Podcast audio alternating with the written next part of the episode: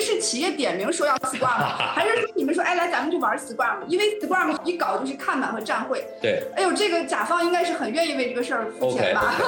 就比如对于组织机敏捷转型，那我们希望看到的一个现象是，每一个团队都非常积极主动的思考，嗯并且快速的以价值驱动的角度进行调整。只要你前面的这个共识达得够快，达得够扎实，你慢慢就有点像那个踩单车的这个轮子，你能够转起来。我看到了很多企业的场景化，有 Scrum Master 还不如没有呢。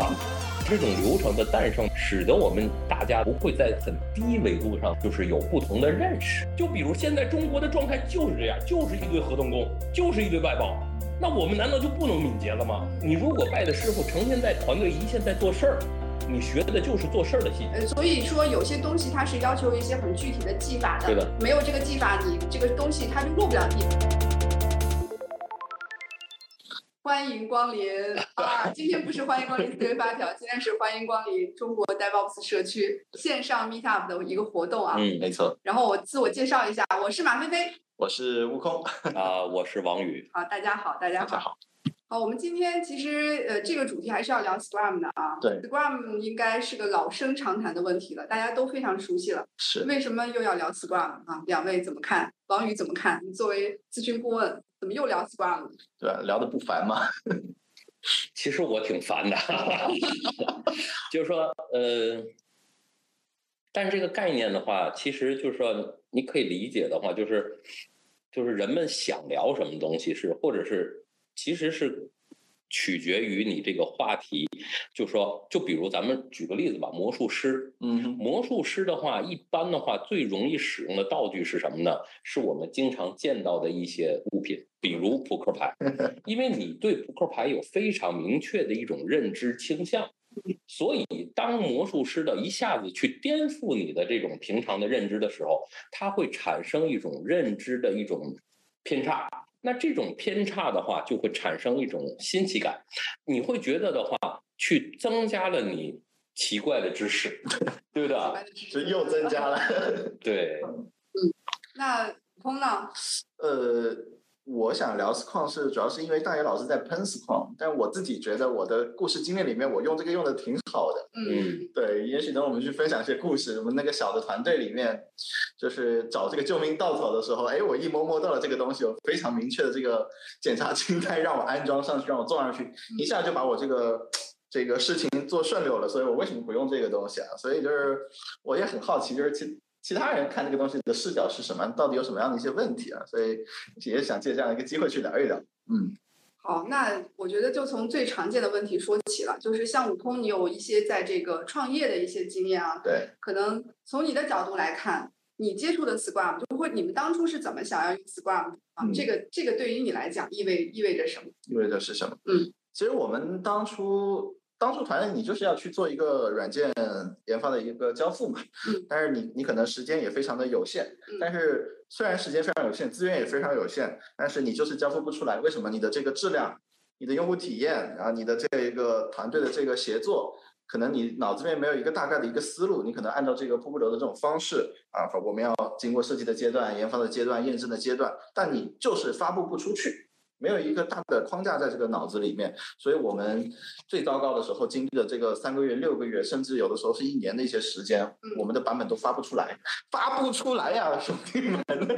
那公司养着你，然后也也没多少钱，人也没有多少，你这个发不出来，你就一你就在这个市场上你活不下去了。你每天很焦虑这个事情，而且因为你发不出来，你你本身工资也不高嘛，你需要通过你的产品能发布出来之后，让市场有反馈，你能挣到多点钱，所以这是一个生死攸关的问题。嗯那我抓什么稻草嘛，对吧？嗯呃，就是市面上就是你会发现，呃，瀑布的东西你你抓它你抓抓不住，怎么去控制这个流程你抓不住？哎，有个 Scrum 的这个地方，给你一些检查类单，你要开这几个会，你要这几个角色，抓住它，而且都跟你说的清清楚楚的，不跟你含糊，不跟你说你要什么道法术，对吧？嗯不跟你说你要手破离，嗯你把这个东西给我装上去，嗯马上你就能出效果。所以在我们当时那一个就是要抓救命稻草的这个状态里面，我们就特别喜欢这个东西，也不管它三七二十一行不行，抓住了就用。哎，你别说，确实有效果。所以听上去啊，啊听上去是说，因为它简单是吗？是的易用，嗯，所以你们很快速的采用了它。对，那这个简单和应用到底是个好事还是个坏对事？这这个事儿的话，悟空说的这个东西的话，让我想起了前一段时间和一些零零后的话探讨，就是说你为什么会去投入的去玩一些东西。嗯当然了，我们的一个上下文的话是呃玩什么呢？玩呃篮球。嗯哼，然后我们的一个跟他们啊就是小伙伴们的话去交流的一个观点是什么呢？你会发现的话，这个东西，呃，他很容易上手，嗯也就是他，你说会玩篮球吗？其实你就拍两下球扔往篮子里扔，其实就就算你会了。嗯但是这个东西它很难精通。嗯那但是有一个时候的话，就是你当你去，比如跟你的一个非常强悍的对手突然对抗的时候，哎，你就觉得赢了一次，哇，那种刺激的这种感觉的话，就让你觉得想再进行下去。那这种刺激的感觉的话，是你一直玩这个东西的动力。那呃，当然了，Scrum 的话，其实有非常明确的呃标记，说这个框架是容易入手，但很难精通。就是说，在 Scrum Guide 上的话，有非常明显的去写，也可能是恰恰是这种状态，使得很多人的话愿意去去去不停的玩这个东西。嗯哼，呃，我觉得啊，我觉得啊，所以我觉得也是 OK 的。但是有的时候，呃，当然了，看到就是因为在企业做做敏捷导入的话，嗯其实见到的东西比较多了嘛，嗯就是说，当当然了，这个东西就看看从哪个角度说。有的时候我觉得，因为它恰恰不是一个小团队，嗯那这种小团队的话，你可能直接的话有一些结果性的东西，或者是呃呃呃呃呃一些要求性的东西，我觉得 OK。但是大企业的话，它其实需要考虑的更更多的东西。嗯你如果你没有考虑到这些更多的东西的话，呃，恰恰去坚持了，就像你说的，呃就是呃非常原则性的、正确的，就是这些要求吧。对，但但反而使得我们整体的这种敏捷的转型过程中的话，呃呃呃，更多障碍吧。嗯嗯。对，那你你刚刚其实你前面讲到了，你说大家一用就觉得很兴奋，是不是就指的站会啊、看板这种东西，对吧？嗯就是因为你讲的时候，我就想到了我呃，大概我们是一二年、一三年看在企业里面去试用敏捷，嗯反正不知道敏捷是什么，就知道敏捷是开站会和画画看板。画看板，特别是画看板这个东西啊，它就是让你觉得非常的新颖啊。对的，但时间长了，这个东西来来去去也就是那些，对所以也带来很多问题啊，大家有很多困扰。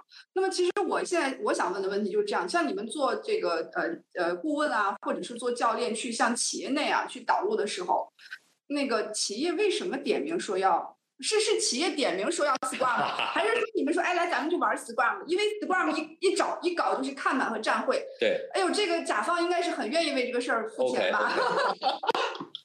我的经验啊，嗯就是说一般的话，就是说，呃呃，甲方或者客户有非常明确的要求，就是说，OK，我们现在整个企业在推 Scrum，或者是在推 Safe，那我们需要用这个东西做，因为的话，就像上次很多次节目的话，我们说到了大型企业的转型的话，是切忌朝令夕改的。那这种朝令夕改的话，你就说推 Scrum 又有什么问题吗？其实也需要我们怎么去解释这些在企业中的 Scrum 的定义，这是一。也就是说，这个概念的话，我们不要轻易玩坏。嗯也就是当他企业里去说了一个概念的时候，其实我作为咨询顾问的话，我是服务客户的，嗯我没有一些原则性的坚持，就是说我必须推什么东西，对吧？只要为了他好，那我可以做一切的事情。那在这样的一个前提下的话，呃，我就是客户要求，那我才会用。但是在越大的企业、小企业，可能十几个开发、二十几个开发的话，那我就直接就说你就玩这个吧。因为为什么会这么建议？因为市面上的资料很多，你知道吗？它不需要我再提供什么资料，而且现在很多的所谓敏捷的咨询公司的话，他手里的拿出去的那些资料也都是这些玩意儿嘛，他没有别的东西啊。嗯嗯所以的话，小企业就给他这么建议了。但是越是大型企业，越是这种组织级，比如成百上千的这样的一个组织，那我们就要慎重，到底我们选择什么东西？我们害怕的话，就是呃，大家为了这些东西而敏捷，为了这个东西而这个东西，对不对？那虽然说很多人可能想这样干，但我其实不希望团队的话，我指导的敏捷的组织转型的这帮人的话，有这样的倾向，因为有的时候恰恰用这些东西的话，大家去。丧失了去持续思考的这种能力，这也就是说，很多人反馈说，开开始运行起来的时候，觉得还可以，挺好，对吧？用着用着转转，觉得 就没有任何感觉了。是，对，嗯，搞来搞去就是看板和站会。对，搞久了，我觉得大概搞上三个月你就倦了，因为那站会是天天开的。对啊，还有回顾。对，然后 当然我们自己在接触这个同行们，大家交流的时候，你也会发现这一类的问题也是比较多的，看板怎么干。站会怎么开有效率？那么其实，在这些问题的背后，我觉得刚才确实提到了一个点啊，就是企业里面做敏捷，不管是大的组织还是小的组织，除了甲方客户这一方，或者是我们作为那个雇主这一方啊，我有自己的明确的导向之外，从从教练的角度，从这个咨询顾问的角度，你你想给客户的是什么？是比如说是我们这些价值观吗？还是说？背后的一些什么概念？有没有这个 你导向啊？你能给别人价值观吗？对吧？我觉得我想采访一下悟空，对吧？你的小团队，对吧？你在你在，因为 Scrum 有很强的这种价值观倾向，对吧？对，开放、专注、勇气、专注、承诺，对吧？对对。那这种那这种东西的话，对于你小团队的话，它会怎么样的发生呢？对吧？其实就是。对的，我其实有有有有两个阶段对这个东西的思考。嗯，对，第一个阶段就是去导入 Scrum 的时候，在团队里面，其实我还蛮吃这个价值观这一套东西的。我觉得它，它它是我的一个一套内在的心法，它是我内在的一套尚方宝剑。被感召了。对，被我我被这个东西感召，哇，开放，哇，我要尊重他们，原来。企业可以这么玩儿，团队可以这么来理解。我原来可以不用光靠什么绩效啊、考核的东西，我就能够和他们能够像小伙伴一样这个相处的快乐。那随着这个纪就是纪律性的一些增加，我们仪式上的一些增加，你会发现有的时候你看本玩不溜嘛，对吧？或者说是站会，大家慢慢的不愿意去讲话了，回顾也慢慢不愿意去开了，其实没有那么开放。这个时候，你可能组织里面也没有这种更系统的一些文化在的时候。你自己作为导入导入这件事实践的这个拥有者来讲的话，你又开始去抓这个救命稻草。今天我老老是在重复提这个救命稻草。哎，我说我救命稻草在哪里？在这个价值观里面。嗯。这里面有尊有尊重有开放有勇气。哎，为什么你不敢承诺？你这个你这个需求就要这天要完成，所以你是有问题的，guilty。你是作为 master 去 blame 团队说你们没有这个。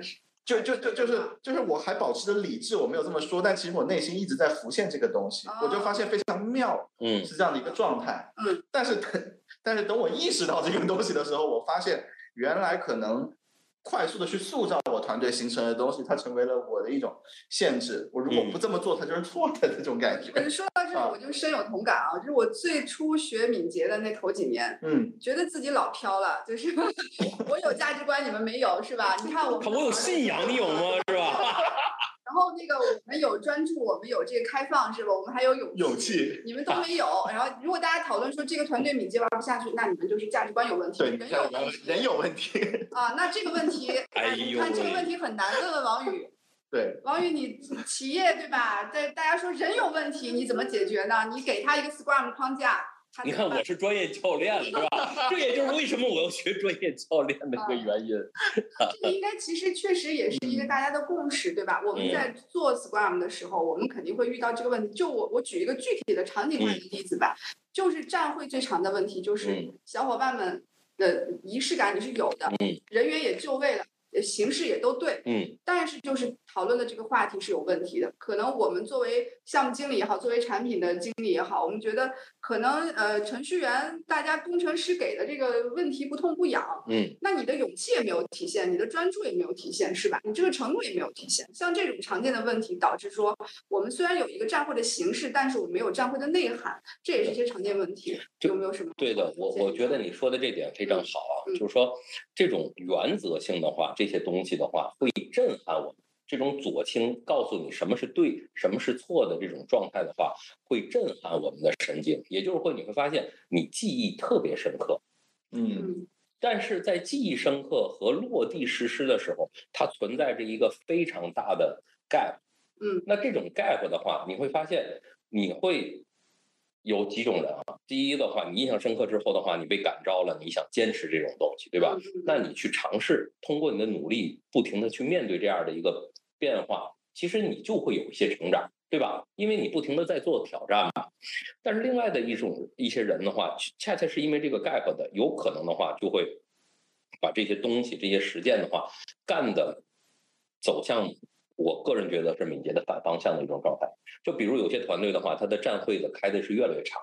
嗯，虽然说我们要求十五分钟之内，对吧？嗯但是你会发现，他反而有了这个会之后，他转昨天的话，他不愿意跟小伙伴沟通，对吧？卡片也不更新。是的哎，对的，对的。对那但是的话，你会发现在培训的时候，我们记忆记记忆的话，就是告诉我们有几个会，告诉我们这个迭代的这个从时间轴上会发生什么。你记得，你好理解，你知道吗？嗯，但是你好理解不一定等于你好实施。嗯那所以的话，这也就是从这也就是一开始，其实，在 Scrum 刚开始诞生的时候，敏捷圈子里的话，其实对这个东西的话是，其实之前很好多种方法，嗯对不对？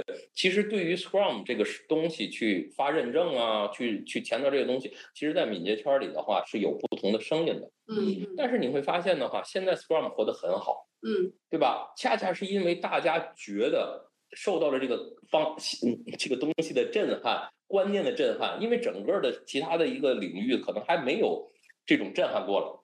那震撼完了之后，哎，大家买账。那这种买账的话，可能更多的话，可能是我想去上课，我想被震撼，我想去听听不同的思路，对吧？那好，那恰恰 Scrum 这种东西的话，能够给大家这种的撼。当然我，我突然觉得我好像是跑题了。对，那我把你拉回来。嗯 就是我听到你在讲的一个问题，就是或者说一个现象在于，首先我们都知道 Scrum 是个轻量级的框架，它的、它的这个呃运作的这些以形式啊，其实非常容易理解的，比如看板啊、站会前面也讲，非常容易理解的。但是正是因为这种轻量级框架，它会带来一些问题，嗯就是我运作它的时候，我徒有其表嘛，我我嗯可能有这个形式，但我达不到这个目的，嗯所以这个恰恰是这个东西导致说。导致说，或者说给了我们作为敏捷教练一线生机，对吗？因为呃，Scrum 的结构就是你有一个轻量级的框架，然后你还有一个专家。哎，你如果你哦要安装 Scrum 到团队中，你应该是 Scrum Master 配合你的框架一块儿，哎，给你安装进来。所以 Scrum 的最大好处是不是给市场带来很多 Scrum Master 带对的来工作的机对的，会？对的，对的，对的，对的，对的，对的，对的是。吧？但是我认为商业成功是很重要的。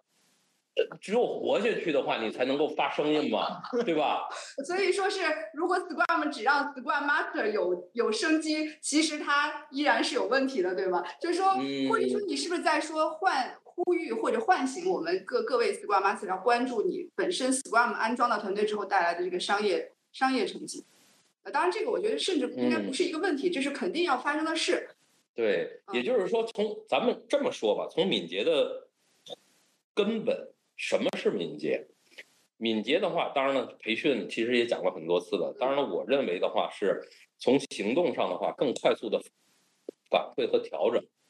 那从思想上的话，更积极主动的思考，因为你不积极主动的思考的话，你就无法实现更快速的反馈和调整。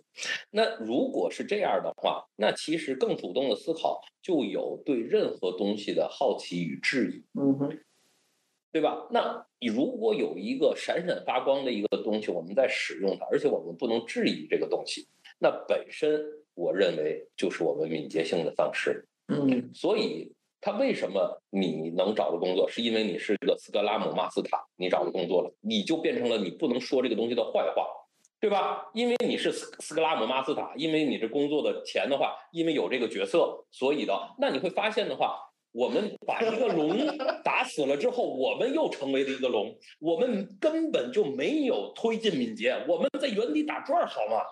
你这个让我想起来，我们以前刚做敏捷、做 Scrum 做的嗨的时候，面试 Scrum Master 或者面试一些具备 Scrum Master 能能力的人 PM 的话，会在面试过程中挑战对方对 Scrum 理解的有多深概念来把到位。价值观背一下吧。就其实这个对吧？像这这一类的操作，是不是我们其实我们认为这个操作，它其实恰恰是要关注它是否偏离了 Scrum 所主导、所倡导的这个价值观呢。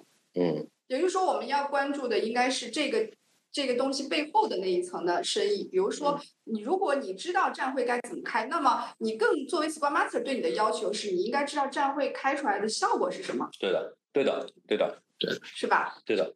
我其实聊到就是对于 Scrum Master 这样的一个职业啊，我有一点自己的想法，因为原来在团队也做了做了很长一段时间，但是我一般来讲，我觉得它其实是有一个周期的，一般就三两三个月左右，嗯你这种团队其实导入也就差不多了。嗯嗯再往下，你会发现你自己就只是一个 Q 会议的一个机器，其实没有什么用。嗯就这个时候，如果你不能够说是看到这个团队它持续的去应用敏捷框架，嗯，它要去实现什么价值，嗯还需要团队团队更灵活，还是交付的更有价值？实际上，你的这个嗯团队的就所谓的专专家推动流程的意义已经消失了。嗯嗯然后我经常会有一种就是我找不到我在这个团队该存在的意义，我就想退出了，我想离场这样的一个状态。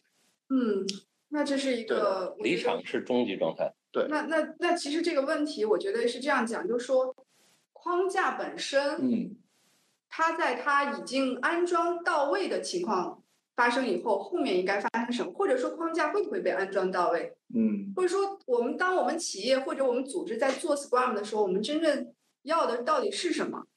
这件事儿，其实我突然觉得这个问题，其实到到底我们聊这个东西是不是足够多汁儿，对吧？嗯其实我们不管是我们特别强调这个东西也好，嗯或者是特别不强调这个东西也好，嗯，其实，呃，它的意义可能没有太大。也就是说，我们还是要回到我们到底要干什么。就比如对于组织级敏捷转型的话，那我们希望看到的一个现象是，每一个团队都非常积极主动的思考，嗯并且快速的以价值驱动的角度进行调整。那这就是我们的一个组织转型的目标。那如果是这样的话，那其实后面的一些东西你可以用，就等于是我觉得，如果我推行的组织级敏捷转型转型框架的话，它不能包容 Scrum，那这是我的问题，嗯对吧？但如果说我特别强调这个东西的话，那也是我的问题，嗯对的。所以，嗯，我觉得如果你在就像你说的，我该注意什么或者是该什么的那样的问题，我觉得。你去认个师傅，你不要去听这个理论，你知道？因为在这个框架的背后，其实有很多细节。那这种细节，就比如战会到底该注意什么东西，而并不是在培训上说的或者沙盘上说的那些东西，嗯。而是真正的话，就是有一个有经验的师傅带着你，去去去去让你去感受很多细节的。是，嗯。就是其实王宇不是第一次在强调说，在 Scrum 的这个实践过程中啊，作为 Scrum Master 这一类的这种关键角色，或者说你是一个真正有领导力的人的话，你应该是有一定的这个就深度去研习这个、学习这个事物的一个一个习惯吧，嗯对吧？也也强调过一些我们在以前的就是思维发条的节目中强调过师承的这个呃重要性啊。对那么我其实我这里我想讲，因为 呃关于关于师承的这一点啊，啊，呃，悟空最近在师承，对吗？你可以能不能分享一下？就是说，当然，我觉得我们还是说要契合我们今天的主题啊，就是为什么我们在强调说，呃，我我觉我读解读我们刚才的意思是说，你通过一个培训得到的一个认证，这件事儿并不代表你会做。比如说，Scrum Master 真的会做 Scrum 吗？对吧？或者说，我们其实我自己有这个 DOM 的认证，嗯那我是不是真的就会做那个 DevOps？对吧？嗯我是不是可以安装对 DevOps？可能这个事儿还真不是这个样子。那么这里面真正它微妙的那个细节在哪里？嗯我们应该去不断研习的东西或者嗯形式应该是什么样子？嗯好。嗯其实，其实我好像我我我记得我们之前聊过这个培训的这个话题，嗯我们当时打了一个比喻，拿这个修仙界来打比，就嗯上这个培训课，它有点像这个外门弟子的这种说法。为什么？因为他师傅可能教给你的是一些技法，嗯就是一些知识 knowledge 上面的一些东西，嗯然后接下来你能消化多少，你能吸收多少，你回去自己练。那这个这个所谓的练，就是说你就看你的勤奋吧，你不练也行，你不勤奋也行，你回去玩也行，他也不太在乎你企业的上下文，就是说你的企业是一个小小的小规模的还是一个大规模，你玩这个东西有没有什么副作用不重要，就看你练不练这个东西。那就像我们这个外门弟子，我们就自己拿回去，勤奋、天分或者成果靠个人。嗯那么我理解就是王宇就是强调这个所谓的所谓师承的这样的概念，是因为真正你要在企业里面去实施这个东西，它有很多的细节存在。嗯例如说，抛开知识框架上面的东西，哪些东西是原子性的，嗯哪些是是有用的？那例如我就会在有有的时候去呃实操实际操作中，我就发现，其实我没有必要那么太在乎这一些呃业务上面的流程，因为我觉得软件开发的过程，它可能我们可能连最基本的纪律嗯，我们都没有做好，流程的东西都没有做好。嗯，那也许其实我们的看板呢，我们的这个站会，它就是用来强化我们纪律性的一些东西。那这个东西它既没有冠上一些新的名词儿，什么敏捷转型、DevOps 转型、CI/CD，或者说是一个很高的一个帽子，它是一个很容易被大家所感知到的。嗯大家在原来的传统管理的过程里面也是听这些东西，它既新鲜也不新鲜，嗯但是它属于你原生组织里面的一块儿。我们要强化纪律，我们是真的认真要强化纪律了，所以我们大家就跟着来去做这个事情。你会慢慢的发现，可能一开始做这个事情，你有点有一点力不从心啊，有有有一点看不到效果。但只要你前面的这个共识达得够快，或者答的够扎实，你慢慢就有点像那个踩单车的这个蹬，就是重档一样，这个轮子你能够转起来。我是觉得这是一个在只只聊回这个师承里面，我是觉得这个真的是你必须得上面有一个师傅能够跟你呃一对一或者结对的时候，你才嗯能看到的一些细节。否则我以前做的时候，我经常一个人就是我做这个事情到底对不对？别的公司怎么去实践这个东西的？嗯我拿到社区跟大家去讨论的时候，大家怎么看我的这个东西？嗯我说的上下文好像大家也不理解，嗯是没有这种细节在。我觉得你讲到了一个我非常呃感呃觉得呃感兴趣的，包括我觉得也是大家的共识，就是软件工程领域里面没有银弹。嗯其实嗯我们在很多呃嘉宾分享中都看到了这个观点啊，就是如果你寄希望于 Scrum 是个银弹，那么这个想法肯定肯定是偏离现实的。嗯那么当你知道它。当然不是一个银弹效应，就意味着你必须要做适应和适配。那么适应和适配中就有好多问题啊。刚才悟空就讲到说，这里面有一些原子性的正确，嗯这个嗯那我们能不能讲一讲什么叫做原子性正确？你比如说，呃，开正确的开战会是原，然后 A 先发言，然后把麦克风传给 B，B 再发言，然后最后是 PO 总结或者 PO 回答问题。那么这个叫不叫原子性正确？如果不是的话，那咱们什么叫做原子性正确 OK，嗯，反正我嗯我我的观点的话是什么呢？你会会发现的话，如果我们去讲这个东西，就是从流程的角度讲，先 A 发言，再 B 发言，说昨天我干了啥，今天干啥，有什么风险。嗯那这个东西的话，属于一个非常容易去沟通或者让别人听明白的一个过程。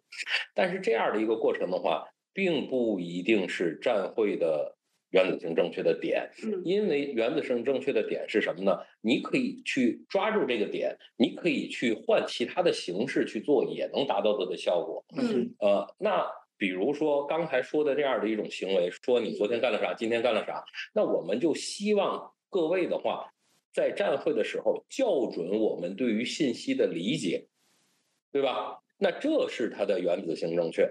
校准完了之后干什么呢？产生我们对于一些情况的判断，以及我们要产生一些命令或者是一些改变。嗯那这种东西的话，去能推行进去，那让这种对于风险的意识全面的团队能能感知到，嗯并且领导的一个观点或者是一个决定，或者是哪怕一个几个人的领导做出一些反馈的决定，成为大家的共识。嗯那这种东西才是原子性正确的东西。所以站会它只是形式，但是协作的校准，把我们协作校准，并且风险的快速的传递开，产生一种团队的意识去解决这个问题。那这才是我们。呃，比如站会的后面的一种原子性正确，嗯这也就是为什么现在在团队之中去做很多事儿的话，去强调这个概念，嗯是因为如果团队去抓住这些东西了，那其实他用什么方式干，其实都 OK，对不对？只不过我们现在的话，企业局推，我们需要用检查列单给各位挑钩，对吧？这个你做了，这个你做了，是我我们短期内可能需要用这种手段，嗯但是长期的话，关键点是什么？就是说，你是不是总觉得你厉害，嗯还是某位专家厉害？这个很关键。也就是说，如果你在做很多事儿的话，你时刻觉得你厉害，那你会有持续的呃改变呃的动力或者积极思考的力量。但如果说你突然觉得啊某位专家很厉害，当然有的时候我们需要利用这种专家能量，因为我到各个公司，很多公司都管我叫王老师，虽然说我觉得我觉得我不太想，但是我也是接受了，老师就老师吧，对不对？但是老师也有责任的话，让你们积极起来吧。所以。你如果说就像刚才悟空说的，如果我强调那些东西的话，都是一种之前的概念，我并没有创造一些什么新词儿，你就觉得我也可以，嗯，我也能优化，我也能做。那这种东西是不是我？我觉得就是我企业级转型的一个发力方向。嗯嗯，对。那那这个觉得行或者不行，觉得这个原子性正确没有把握到位的人，是不是就应该是 Scrum Master？是不是他的职责？对，这有的时候是危险的嘛，所以我在企业导入的时候，呃，坚决第一弱化 Scrum 概念，因为对于 Scrum 概念的话，每个团队就得有 Scrum Master。但是我看到了很多企业的场景的话，有 Scrum Master 还不如没有呢。啊，那没有的话，因为他不停的说很多东西，他的观点，他夹杂了自己的观点，Scrum 的框架再柔合自己的观点，他再传递给团队。那很多时候的话，我纠正团队，我。搬这个方向盘搬了半天都搬不过来。那我是我听到的一个概念就是，其实你你是不是在讲说，这个 Scrum Master 就算做的话，一个是不要把自己 Scrum Master 的这个标签天天贴在身上，另外一个就是团队到底。是不是真的在运作 Scrum？应该是 Scrum Master 关注的事情，而不是团队自身应该关注的事情。就也就是说，呃，这个 Scrum Master 应该是个很放松的状态，而且它不应该是一个岗位，它可能更多的兼职，兼职，兼职，兼职是吧？可能过两年会有专职。其实这两年企业已经开始有有专职的 Scrum Master 了。我认为恰恰是一种变形的行为吗？当然了，这个东西我相信的话 f o l l o w s 很多的老同事也都会跟我相相似的观点。恰恰是那些企业中有非常明确有可能有 Scrum Master 这个角色的呃企业，嗯，有可能的话的敏捷的执行的话，就是就是说它的这种逼应敏捷的状态欠缺，而是关注了敏捷的做法。你这个让我想起来，企业里面大家可能，除非你自己是 PM 的话，你可能。都不喜欢 PM 是吧？因为 PM 最喜欢干的就是跟催要。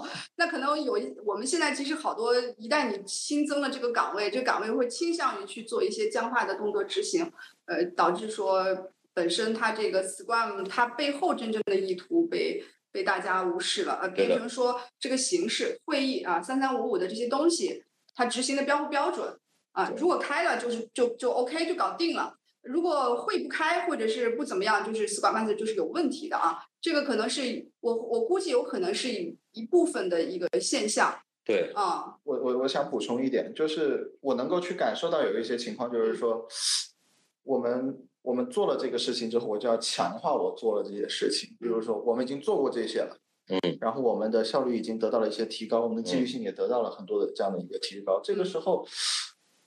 你会发现，没有没有没有做这种敏捷转型或者框架去运营的团队，有的时候还是跟你会有一些协作上面的问题。嗯，他会感受到，就是为什么你成天跟我念叨你们已经很好了，但我们实际的协作效率并没有所改善。他感受到你好像并没有在痛点上面去跟他去交流，嗯，而是过于的去强调自己在这个上面已经很不错了。嗯，我在想，这是不是一个从另外一个视角上来讲？哎，我觉得这一点我要跟你刚好跟你互动一下，因为那个我的职业职业背景，我就是一一一直都在比较大型的企业里面干啊。就是我我刚才听到你的意思是说，Scrum 对于你们创业型的企业来讲，它其实是带来了纪律性的，对吗？对。然后我的感受会更倾向于 Scrum 是把我的原来的原有的纪律性其实是解耦掉了。就是我以前可能更多的，呃，举一个最常被大家误解的就是文档啊，文档很多团队就过去几年讨论就是做 Scrum 文。不要了，大家都放飞自我了。当然，现在大家对这个东西重新回归到了一个标准的认知里面去啊。那我我想，我觉得我们是不是可以碰撞一下？就是 Scrum，你觉得 Scrum 是带来了纪律性吗？还是说 Scrum 是解构了纪律性？或者说，我们就谈论一下，在 Scrum 这种轻量级的框架中，纪律性这个东西它到底重不重要？然后它是不是架 Scrum 框架的一部分？它到底是不是可以给我们，嗯，呃，可以给我们带来一个比较好的一个收益？我简单的讲一下，然后看那个王宇来说一说。我觉得第一层的话，大多数团队他没有纪律，所以他需要纪律。嗯，他需要任何一可能是其他的形式，也许是 CMI，对吧？也许是其他的框架给你带来一些纪律性，或者说给你参考这个事情。嗯等你建构上来之后，你得超越这个纪律，你得有自己团队内部的。但我觉得，大部分大部分的状态已经在这里就过不去了，它可能会有有赖于企业对你的一些限制。所以我认为超越它是很重要的，超越它形成你团队的一些纪律和组织上面需要去的一些目标，两者去互为有一个牵引。嗯对的，纪律性这个东西，其实我我对这个词是有一些警惕性的啊，就是因为一说纪律，好像就很僵化嗯，然后僵化呢又被认为是一个敏捷的一个反面啊，这个事儿就变得，那我们在讨论纪纪律的时候，我们到底在讨论的是什么东西？我发现这就是一个我们思维发条的一个惯用句式。啊当我们讨论什么的时候呢，我们在讨论什么？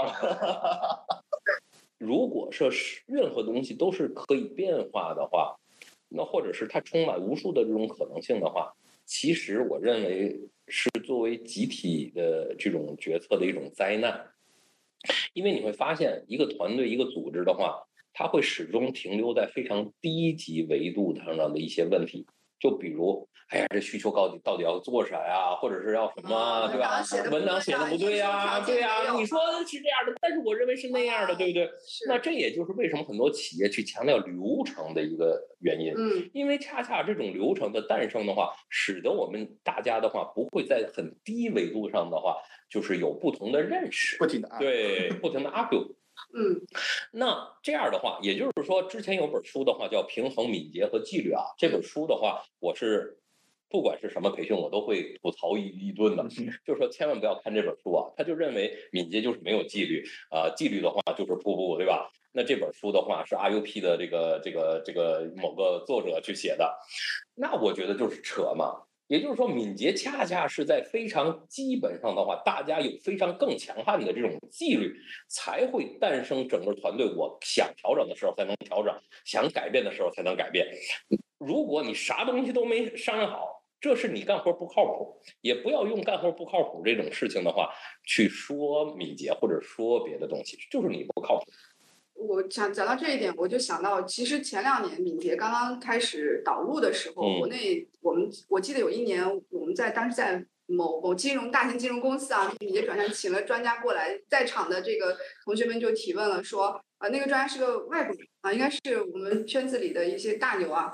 提问就说，是不是我们这种有大量外包的团队，我就不太适合做啊？这就是常见的问题。嗯因为就是说，呃，那个时候大家的认知是说，外国的企业啊，我们的外国人啊，他们好像是有更多的那个对自己负责的能力。嗯然后我的我如果是一个合同的员工，他就不能对自己负责，所以又回到我们说价值观，就这个人就不适合。但今天我们在讲纪律性，我们是不是在讲说？其实纪律性有一定程度上是在说要求这个执行 Scrum 的团队里的人员，他其实要对自己的产出的质量要负责。比如说我们讲这个，你你的需求你不做验收条件的澄澄清啊，这种就是一个缺乏纪律性的东西。我们认为它是缺乏纪律性，但事实上我们在讲的是说你要有一定的质量，然后你从人的角度来看，你对你的岗位你应该是有一定的、一定的这个对吧？这又回到了人的问题嘛。嗯也就是说，我非常不喜欢的一些观点说，动不动说这就是人的问题。是，你可以用这句话的话去迎接一切的问题。但是如果这么说了，这就是一句正确的废话。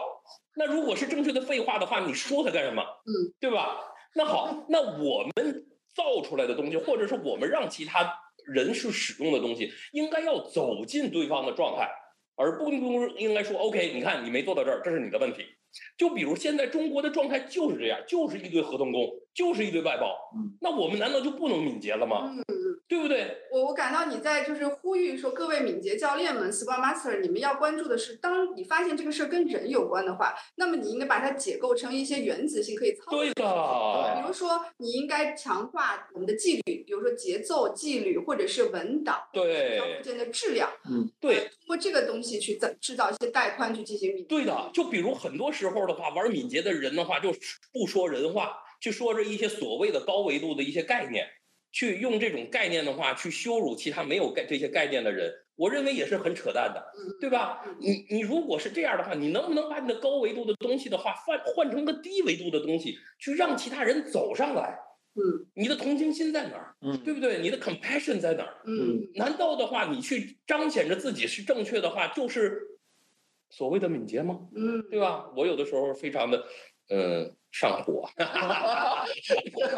但这是就是怒其不争，是吧？啊，对对对对对对，因为呃，Scrum Master 们应该是，呃，其实这是如果是你发现它确实跟人有关，我们是觉觉得大家应该去呃真枪实干的去尝试解决一些问题。如果你觉得有困难的话，你可以找个师傅是吧？拜师，拜个师呃，看看呃应该怎么在细节上去做操作。对的，嗯，又我强调一点啊，对于拜师来讲的话，你去拜那些师傅的话，是不是真正在一线的话去在指导很或者是做这些事儿，还是这些师傅的话就是在这讲课，就把这些理论的话一遍一遍去讲，这个很重要的。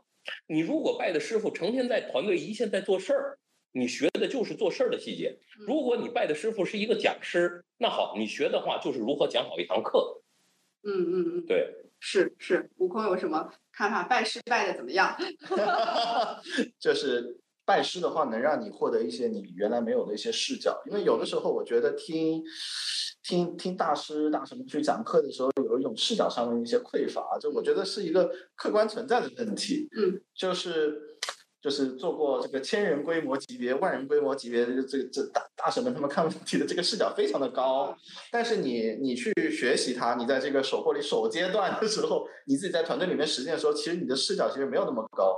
嗯但是你会形成一种就是内在心法错乱的状态，是吧？我没有那么高，但是大家要要求那么高，我怎么突破这个状态？嗯，他可能还是会从这个低往上面去去走，不断去做探索。嗯但是我在想，嗯，那你这个探索的过程，就像从大的视角来看，你一旦开始用这个，你就会对组织产生影响。例如说，你在你的小团队里面做这个事情，把这个事情的实践和他背后想要达成的目标，嗯你走歪了。嗯你强调了这个做了这个事儿形式的敏捷，但你没有强调内在的敏捷。嗯以后这个组织可能再要去推行规模化的敏捷，他要把它上到它的标准议程的时候，大家对这个事情的第一印象就不好，对啊，你就得换一个词儿玩儿你就得你就得换一个词儿玩了。是的，所以我在想，就是说，我也找过很多很多老师们去讨论这个问题啊，嗯就好像你有的时候。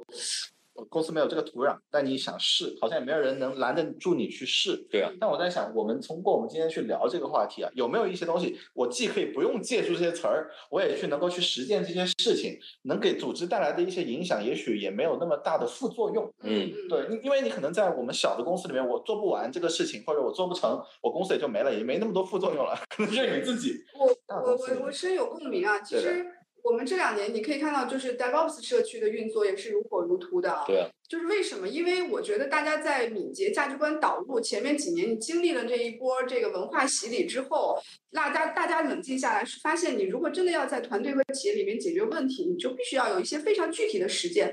我觉得这个具体实践和我们所呼吁的原子性正确其实是呃有一定的这个呃相似性的，对吗？嗯，这个实践就是工程实践，你是跑不开的，然后质量的要求你也是跑不开的，你不可能说脱离了一些具体的质量要求，工程实践，然后空空空的去谈，就是要这个这个什么要要价值观，我们就可以把事儿做成了。因为你会发现看板、站会这些简单的实践，对这个需求梳理会，对，需求开完会，需求就就可以做了吗？其实你会发现，需求梳理会并并不能解决问题，甚至连需求优先级排期都是个老大难的问题。呃，所以说有些东西它是要求一些很具体的技法对的没有这个技法，你这个东西它就落不了地对，落不了地，你就会认为 Scrum，要么你就会倾向于认为它是个银银弹，你们做不好，说明你们没做对，是的，或者是要么认为 Scrum 是空谈，对的，你根本就不要搞 Scrum，我们就搞实践好 CI/CD 就好了，对吧？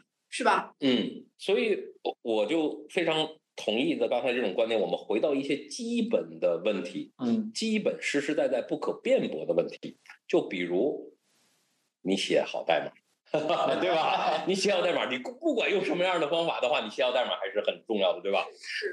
就呃，到底比如你呃呃写完代码之后，比如提交的纪律，对吧哎？你分成几步提交，那这个是不是也是很关键呢？是。当然，我们抛开这些东西，再再去聊一些形而上的东西的时候，你会发现，我们都是基于假设的假设，其实就是扯淡。对，所以这也就是说，为什么就是有些人的话说哦，就是这可能是因为我之前在 ThoughtWorks 的一个原因啊，就是说我们还是要回到一些真正的能够发力的东西之上嗯，呃，闲言碎语不要紧，对吧？撸起袖子的话，你要么就写程序，对吧？你要么就写写持续集成，对吧？虽然说我们需要在组织级、规模级的话有一些美感，但这种美感是需要向下兼容的，而且你的地基要所有的地基都要稳。那这样的话，我们可以扩展到无限大。嗯，对嗯，这个突然间像像刚才我们在午间聊的时候叫做什么？就复杂复杂有序还是什么？哦，那个就是呃，邪恶的复杂，还是还是一个良善的复杂，对吧？良善复杂，对，就可能这个复杂度，呃，可能在敏捷的这个大的文化背景下，我们会是希望团队有一定的能力去迎接一些复杂的变化的。对的，那你的我们大家可能呃大家也都知道说，那你就要希望你的组织本身是有一个复杂性的一个组织，就是以复杂应对复杂嘛，这就是我们说的复杂。嗯但是大家要也要注意到，这个复杂你到底是混乱，也就是邪恶复杂，还是你已经把你的基本能力搭建好了，对你东西是有质量的，然后你再去进行复杂，然后你的这个站会开始才有效果。如果你发现大家根本就没有办法了解其问题卡在哪儿了，这个站会必然不会有效果。对的所以你空有一个复杂的形式，对的，你是一个就是邪恶复杂是吧？对的邪恶复杂。就就用思维发条的经常说的一句话：当我们谈到复杂的时候，我们谈谈的是什么？对，这是一个，有可能是混乱，也有可能是什么，对吧？另外的话就是说，呃，很多团队的话或者组织的话强调一致性，嗯，对吧？我们的规则、纪律、流程的一致性。但是当你在谈到谈到一致性的时候，那你是不是谈到的是僵化性？嗯，对不对？那这些东西都是让我们思考的东西。其实我觉得，所谓的正确答案可能没有，但是我们是一个螺旋式上升的一个问过程，所以我们要用这些概念，但最终我们要丢弃掉这些概念。对的我，觉得这个僵化将来有机会也可以。也可以再聊一下话题 个节目里面我们再再聊再聊哎啊这也是一个常常常见的话题。嗯，好，那么从这个时间上来看，我们嗯当然时间也差不多了。我们我们先按照我们的惯例，我们送送礼物，大家做个简单的总结，从武功开始。想好，我觉得其实今天聊了非常多 Scrum 这个话题，我认为最重要的就是你要去明确到我们在企业里面到底要解决什么问题。嗯但是明确问题出来是第一步，更重要的是你要去共识。嗯，对我到底是不是多少人都认为这个事情它重要？那否则的话，只有你一个人觉得它是问题的，这个问题它不是问题。对所以我觉得今天要给大家送一个礼物，就是找共识。对那我也送一个小礼物啊！我觉得我今天最大的感触就是我们在强调的是这个纪律性的东西啊，就是嗯我觉得纪律性或者说一些基本的原子性的操作，你的一些工程的能力、你的质量的保证，它这个东西是你脱不开呃做敏捷的一个基基本的底色的，因为你要把这个基础的东西做好了，你才有更多的精力带宽去做一些创造性的工作。所以这个基本功是不能丢的。我觉得这也是呃我自己做这个敏捷，我包括我现在对于这个，咱们可能将来有机会再去聊啊，就是到底要不要僵化。对的现在这两个概念，我个人是比较调和的。对的。啊，好，最后是王宇看一下。嗯、我我突然想起了之前的那那个叫呃叫那个漫威的那个什么博士，奇异博士，奇奇异博士。对，奇异博士里有一个场景的话，就是说什么呢？它是有一个法器，嗯，对我经常讲这个事情，也就是这个法器的话，就是在他的师兄跟他师兄打的时候，他师兄拿出来一个鞭杖，对吧？非常厉害的，他就说。其中他是这么说的：当我们驾驭不了能量的时候，驾驭不了这种东西的时候，我们就习惯于把我们的一些无法控制的能量去赋予到这些法器之中。嗯，但是你要注意，你这些工具是这些工具去找到了你，并不是你去找到，就是你觉得你要用这工具你就能用了，知道吗？